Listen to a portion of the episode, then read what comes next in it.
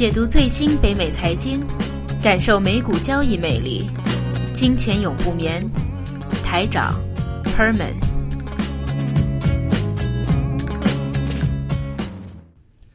OK，好，回到来啊，十、月十四号的《金钱永不眠》节目的第二节。那第一节的话就啊比较短一点点，但是的话，我们第二节会恢复大概二十分钟的节目，因为我们第二节就会延续上一周的话题，就是货币的问题。嗯，那上一周我们说的是啊现阶段的货币战争，那的美元就是啊，其实他一直在骂中国在操控啊汇率的话，其实美国也做同一样的东西。对只不过他做的没有那么明显。为什么没有做那么明显呢？全世界的大宗商品全部都是美元计价的，所以说它可以通过其他的一些办法来操控这个美元的汇率。但是始终来说的话，自从它一九七四年还是七五年的时候已经退脱出了金本位，金本会的以来，你就知道美元不，它随时都可以印钞票。它现在不印钞票了，它就印什么？印债券，嗯要美啊、欧央行啊，或者是啊、日本央行他们的一些做一些量化宽松出来，他们印钞票买什么？买美元资产，美元资产去哪里？就去你的国债。好，到时候利息一涨，国债一跌，它又一次的打击全世界。嗯，因为这样子吧，因为我们一直觉得啊美国是一个全世界最呃，中国是全世界最大出口国家。其实大家想一想，其实美国才是全世界最大出口国家，只不过它出口的不是产品啊，它不是制造业，它出口的是纸张，就它那些美元。它是全世界出口美元的，它这个美元其实是一个叫做 fiat money 啊，它叫做假的货币，它不是一个真正货币，它不是跟金本位绑在一起。以前是啊，现在不是。它背后是什么以依靠呢？竟然就是靠美国的信用，它所谓的全球的一个信用，所以这其实也是建立在一个你觉得它有就有，觉得它没有就没有的一个基础上。所以说，在现在，特别在一些国家实力不太强的国家，他一直都给美国在坑啊，嗯，在坑钱啊，我所谓。对，坑了钱以后，那当然了，目前譬如说在东南亚一些国家，它跟中国首先地理位置这么靠近。嗯，啊，对吧？那第二个的话，他以前一直都给美国在欺负，那当然是这个欺负所谓的金融上面啊。那现在如果中国能够推行一个所谓的第二货币啊，一个外汇的储备，那当然他们有可能就选择了。对，没错，因为他们首先图样上可能他们会这样，像泰国啊啊，或者是老缅甸啊、挝老缅甸那些那些国家啊，嗯呃，而且现在好像听说你去呃泰国的某些地方可以直接付。其实，在东南亚很多国家，人民币已经成为一个硬通货了。就是说，呃，你在市面上有时候可以直接用人民币，或者有些人他们甚至偏好收人民币来做来做交易的。但是有些东南亚一些国家已经是了。那人民币将会所谓开始它的国际化，其实跟它的政治理念是有一点点相似。嗯等于当年邓小平做一个呃改革开放的时候，他的外交政策就是韬光养晦，对，对吧？现在啊、我们习近平的话就比较啊、强势一点点政府。不过那希望的话就其实也是时候了，因为其实，呃，货币这个东西，它就像，因为现在货币大家已经觉得已经是现在全世界国家争取自己实力最强一个武器。如果说上个世纪是军事实力来证明一个国家强弱的话，到现在明显就是已经是货币了。那中国人民币现在已经流通量来说，已经在全世界排第七了嘛？上次我们说过，第一肯定是美元，第二是欧元，第三是英镑，第四日元，第五是加币，第六是澳币，第七就是人民币了，已经取代了那个瑞士法郎。呃，第八是港币啊，呃，第九是港币，港币在第九，第十是泰铢啊，其实泰国还是很厉害。所以人民币现在实力跟国家它呃整个国家经济实力来说，已经是符合了这一个要求，就说人民币必须要走出去。呃，其实我们可以往从三个角度来看啊、第一个就是说。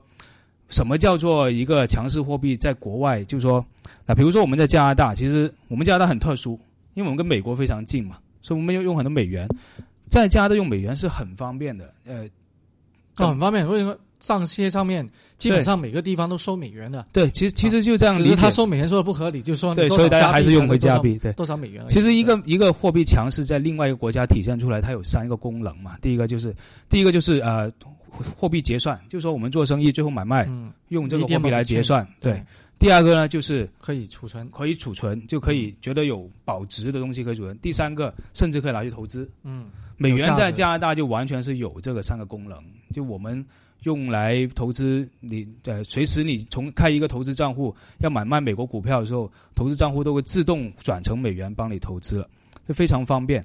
呃，但是美元有一个方不方便，就是对于我们中国的商人来说，如果你要跟中国在加拿大，如果你跟中国做生意，呃，就很不方便。有个朋友，我有个朋友是做海鲜生意的，然后他每一次要买买卖海鲜，因为海鲜是海鲜价嘛，价格变动很大，所以他要看中国的他的那个人在中国市场看中国市场现在市面上价位多少，然后他才再定这边加拿大的价格。但是他定价格的时候，他还是要把它换成美元的，所以他又要考虑美元跟加拿大之间的汇率，又要考虑美金跟中国的汇率。幸好美金跟人民币的汇率是比较恒定的，所以大部分时间他要考虑加币跟美元的汇率。那今年的话，美金跟加币变化这么大，所以他就会有有一方面受到影响。所以所有东西他都要美元呃结算，好处就是啊都是变成美元了，坏处就是中间汇率浮动的话，它那个损失就会有时候就会大，有时候会小。但如果变成如果我们说加呃人民币在加拿大有了离岸市场，达到我们刚刚说的那三个功能，就第一个是结算啊，他每一次可以用人民币直接换算，叫对方给他人民币，这边人给他人民币，然后他就发货，然后他手上拿人民币。第二个话，他手上拿人民币，他觉得安全，这个保值，他不会觉得害怕去抛掉啊，或者害害怕去它会贬值啊，然后怎么样？第三个，他手上很多人民币，因为他们并买卖的东西出去，人民币多了，银行如果有了，因为离岸市场之后，银行有了这个人民币的投资业务，啊、的话，其实银行人民币的投海外投资业务是很受欢迎的。但是香港发的不是那个叫点点心债券嘛，一个短期债券，一下出来就被抢光。所以，如果结算市场有了加拿大也有人民币的这种投资项目、投资的债、人民币的债券、人民币的一些投资理财理财产品的话，他用用手上很多人民币也会去买这种，那就真正的达到了人民币在加拿大这一个离岸市场这一个功能。因为你说到这个你很好的例子，其实也不需要讲的啊、这是我们所谓商业的例子。对，就是一个商业例子个人例子，给你一个很很非常每个人都会接触到的例子，就是什么呢？海外电汇的问题。嗯海外电汇在，譬如说在加拿大啊，每一笔从中国打进来的钱，哈，都要经过美国了，你知道吗哦，是这样的。？OK，然后变成美元先。打一个比方给你，嗯如果你是在啊啊、银行也好，各大金融机构都会有个手续费，因为说你每一笔从海外打进来的手续费，嗯啊其实在本地的话是十五块加币的，每一笔，无论你是多少钱，你一百块也好，一百万都好，都是收你十五块。但是后来往往大家来到以后，为什么会变成三十五块？永远是没有了二十块的。嗯那二十块去了哪里？我们叫做 correspondent bank，就是嗯中介银行。那中介银行在哪里呢？全部在纽约的哦啊，所以钱基本上都要经过纽约那边再回来的。那这样子是不是增加你的成本了、那等于是全意思，你是说全世界的钱，所以说你从你从香港打钱过来，全部都要经过那里。全部收十五块的！全部收十五块的。但是如果你，是从国内直接打钱过来的话，就算你当然如果你是美元的话，你经过了那边回到我这边也是美元，加币去到那边回到你这边也是加加币，但是手续费还是那个手续费，都是嗯。二十块，我们叫做 co correspondent bank。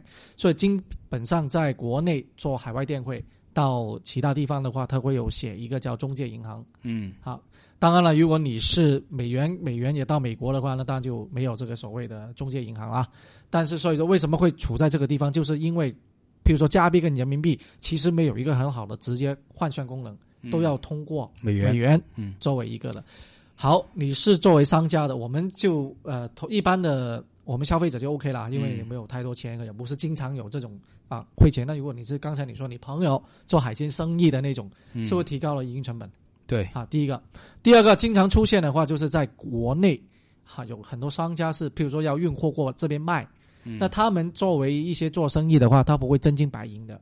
譬如说打个比方，赫本你自己是一个 agent，欠的钱，你是一个中介，你在国内，譬如说我拉一批电脑，联想电脑过这边拿，这这边卖，嗯。啊，你这边联系了啊你的买家，啊，那你在联想在中国也有一些卖发家发货给你，你自己不会拿你自己的钱买了一大批的电脑，然后拉过来以后在这边再卖给这边的人，嗯哈，没有人这样做生意的。对他们做的是什么？信用状，对就我们叫 letter credit，嗯叫 LC。但是惨了，中国出的 LC 在这边百分之九十九都不收的。哦，好，当然为什么不收了？除了货币的问题，当然还有信誉的问题啊。嗯，就算你是中国银行也好，中国建设银行也好，中国农业银行也好，你到了北美，你是什么都不是，因为他不相信你这种银行。嗯，好，那怎么办呢？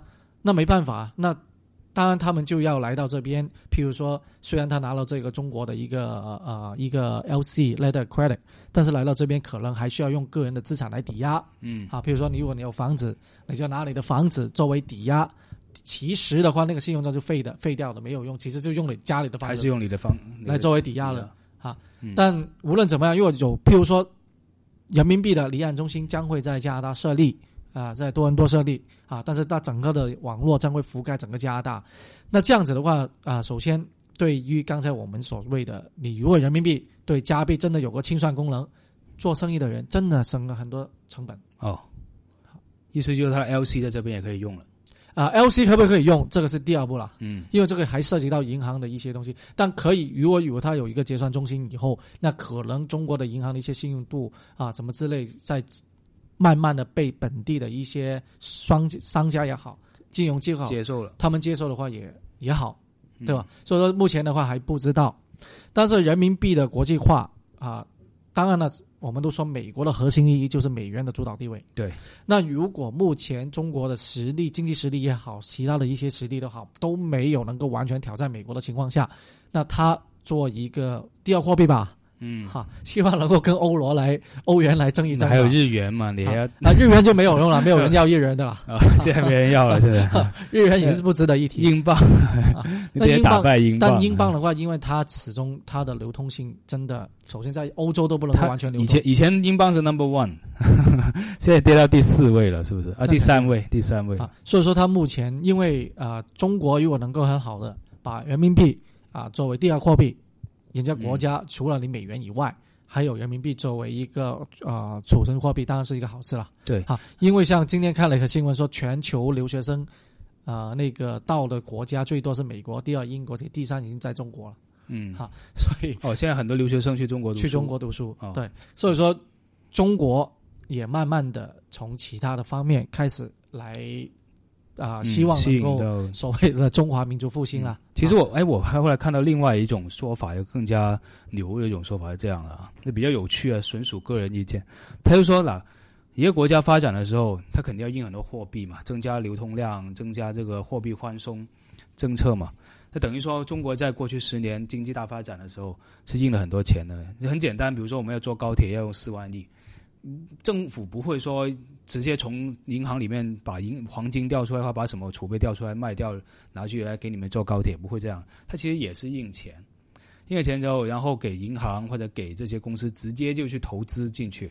那印了这么多钱，出现几个问题啊？就过去十年，我们就说过去十年货币最宽松，中国最宽松的十年，也是经济发展最快的十年，就会产生很多资金流到市场上。那资金流到市场上会流到哪里呢？通常都会流到资金有逐利逐利性嘛，它就会流到利润最大的地方。那首先第一个去的就是股市，刚刚我们说的股市，所以零六年不是股市到六千多点是吧？A 股到六千多点，它就在这个池子里面流到这里面去了。直到一下子这个泡沫一爆的时候，一下子把这个钱蒸发掉了，那市市场上流动的钱又少了很多啊，就避免了一个通货膨胀，就蒸发掉都是钱了。后来又继续再印再印之后，又经济又刺激，和这次没有人去股市了，去哪里了？去楼市嘛。嗯，然后楼市又充当一个功能，楼市当泡沫爆，现在前段时间泡沫开始爆爆逐渐爆破的时候，又充当一个功能，就把这些多余的钱又蒸发掉，而不至于让他们全部流到社会里面。如果这些钱不是流到这几个大的水池里面，它流到社会里面，社会里所有东西都会通通货膨胀厉害，很很能吃饭、粮食所有东西都会通货膨胀。这之前也有啊，像中国的也发国内的一些啊猪肉啊、对啊肉类啊啊，都是有一个比较不正常的，哈我们叫 hyperinflation 的。对，但是、啊但是那个人的说法就是，为什么后来这些东西都没有发发生严这么严重？就因为这些钱都流到这两个池子里面，而且都被蒸发掉了，嗯有点夸张，不过也有点道理。到现在，哎，楼市又泡沫又过了，呃，股市泡沫又过了，那钱去哪里呢？怎么办呢？那国家来说，它不可能现在已经停了，就没那么多蒸发这么多货币，但它还是以后还是得让用啊，还是得印钱呢、但钱怎么办呢？第三，第三个方法就是让全世界都用你的钱，就像美国一样，让全世界用用都用你的钱，钱流到海外去，而且它不能回来的。就我们人民币叫做外外汇，如果你交易的话，就我们人民币叫 CNY，是吧？呃，外汇如果再流到海外去，人民币叫 CY CNH。嗯它其实跟我们人民币已经不一样。有段时间，因为海外很喜欢人民币，还抢的话，海外的人民币 CNH 比国我们中国的 CN CNY 还要高大概两到三个百分点。有段时间，嗯所以的话，呃，他就意思是要钱让别的国家去用，别的国家去储存你的钱，别的国家去流通你的钱。像我们说，刚才我去了别的国家就有那三个功能：第一个用来结算，第二个会用来投资，第三个用来储备。这样的话，我们印的钱就会流到外面去，就不会在国内造成国内的通货膨胀。嗯。所以这也是 人民币为什么一定要走向国际化的一个原因之一。这是那当然，因为它，而且啊、呃现在都说了，最重要的是中国跟呃全世界的贸易也好啊、经济交往都好，这么多都是美元的话，真的你不能够同其他国家的货币直接换算，呃，会增加了一个成本，嗯效应是很大的。那如果作为呃扩呃人民币国际化的进程，那目前踏进了一个比较呃有历史性的一步，就是所谓啊沪港通。嗯好，沪港通在证实十一月十七号，就下周一开始了，对，已经开始。嗯 OK，那沪港通的话，它会有什么意义呢？其实呃，说真的，对港股啊不会有太大的一个冲击，因为说真的，如果对港股有兴趣的那批投资者，国内的一早已经也是投到在香港香港了已。经开好户了，不用等嗯现在沪港通了。就算现在要买的话，可能也不是大户，在过去过去几年 A 股这么差的时候，如果投资人投资肯他想投资中国的股票，肯定是在香港投的嘛。第一个，那第二个的话，其实有一个是税务的问题啊。嗯这个税制的问题，连今天的啊、呃像我们证券公司都有发报告研研究这个税制的问题。为什么呢？在国内，如果你是中国大陆的护照或者中国大陆的啊、呃主要你是中国大陆居民，你买 A 股，你是有个叫资本增值税，嗯，就说你卖的那个股票赚的钱可能要付税，百要多少？十，百分之十。嗯大概百分之十左右，确实我不太清楚啊，大大概就是百分之十左右。但是如果你通过很很搞笑，如果你是中，你如果通过沪港通。沪港通，你在香港开户来反而买 A 股的话，目前是没有涉及这个东西，哦这样的，那可能就造成很多国内的客户就下去香港开开户。这个这个开户来买啊，哦，调回来买。调回来买，因为他目前虽然说他说所谓海外投资者，但是这个真正的海外投资者是所谓你在海外开户呢，还是你的身份呢？目前嗯没有一个很还没定。明确的一个。嗯。当然了，其实你在海外开户的话，你 disclose 你的身份，因为香港的证券公司、本地的证券公司比较松的，嗯。他们现在的策略是什么？免佣金来哦。吸引人去。他免什么佣金？他免你买的佣金，嗯，卖的佣金还是收你，嗯，但你买他就嗯。不收你，对对对，吸引了很多客户去。嗯。所以说，可能很多人就你是中国人都很聪明嘛，嗯就转一个圈子啊，就去掉香港，反而再买 A 股。那 A 股赚了钱，他就不用打税对，但他这样的话，他需要买港币来买嘛？是哦，不是人民币啊人民币就行了。啊，因为他哦，他开户的时候，他已经是有一个呃，我们所谓的你可以存港币也可以，呃，人民币也可以。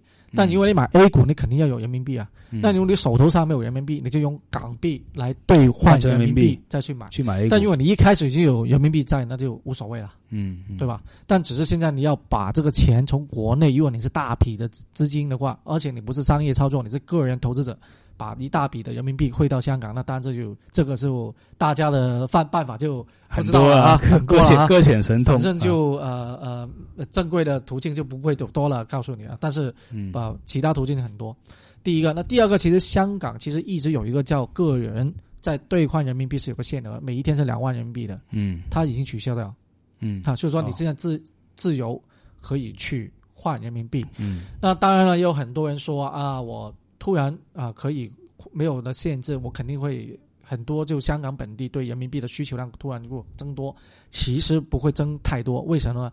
虽然以前有两万块的限制，但两万块限制只局限于个人个人账户。哦，如果你是公司账户，你就没有没有限制的，第一个哦，第二个，就算你个人投资者，你一之前你想换很多的人民币，你可以通过那种券商嗯好，因为在香港的券商是没有限制的，你要多少就要多少的。嗯哈，所以说这种这这种策略虽然是取消掉，但啊、表面上好像有对人民币的那个需求量会增多，但其实也没有太太那个。嗯那第三个的话就是香港本地投资者啦，那因为你知道香港现在发生这种事情嗯啊，政治事件，其实有一批人是很极端的，他们觉得国内所有东西都不好，啊只要你跟国内有相关的一些东，他都反对的。那当然，他们国内的 A 股，他们也觉得是假了。嗯在他他们的理念呢当中都是觉得是假的。那所以说，他们 A 股是不是对啊、这个呃香港的一般投资者吸引这么大呢？啊、其实现在还在有待观察嗯，啊，因为中国好的公司都到外面上市了，对值得买的公司，嗯对吧？你腾讯也好，阿里巴巴也好港上市，也不是 A 股，对，阿里巴巴也好，其他都好，对吧？嗯那最后的话就是人民币的离岸中心也是国呃同时时间设立的国际啊、人民币国际化的另外一个重要的因素啊。那现在在啊加拿大将会有，那泰国啊其他的一些国家其实有，好像之前在伦敦坡、新加坡有哈，对。将会有啊。其实最大百分之五十以上人民币对海外对外一对业务都在香港，百分之五十以上。但是后来很大部分二十百分之二十好像就在伦敦的，嗯另外百分之十几也在新加坡，这样。那所以说，它未来的步伐，如果将譬如说沪港通的开通以后，会不会后来下一步从股票方面、证券方面就是所谓国际版？嗯。国际版的意思就海外的投资者不单只是香港了，嗯。就像你在北美的人都可以买 A 股。嗯 Q 费是吧？啊。不是那个是企业的，哦，那个是那是通过企业来买，嗯。而你个人个人名义买，像现在沪港通，嗯。好但是这个的话，前提可能需要一个我们叫做中国国内资本账的有限度开通，因为现在中国的资本账是关闭的，嗯。好资本不能够自由的流通。对，啊，这一个想法一定要啊，一这个一个东西一定要解决好，不然的话，你的资本不能够自由流通，你等于证券市场你的流通性你就量可能不大，嗯，而且有很多的限制在里面。那我们的节目也会啊。不断的去跟进这个人民币国际化的事情，因为这个是整个中国的，特别是在金融方面是一个大的很大的一个改革，改革嗯。而且，嗯，对，而且我再最后再说一下，我觉得人民币的汇率对美元这个，应该它会继续持续在稳定状态。虽然说美元涨上涨，这人民币已经强势了很多，对它的出口会很大影响，但是为了海外就人民币国际化这条路线，它一定要保持它的币值的稳定。所以在这个点上，它可能会继续维持人民币对美元这一个汇率。目前可能目前都在六六点一一，一呃一就六到六点二左右，六到6.2这样子左右徘徊一下，就不会，不像上次在六点零三，每一个人都说要破六，对对对 那最后就不给你破，对吧对对，好 OK，好，这一就差不多。好，谢谢大家。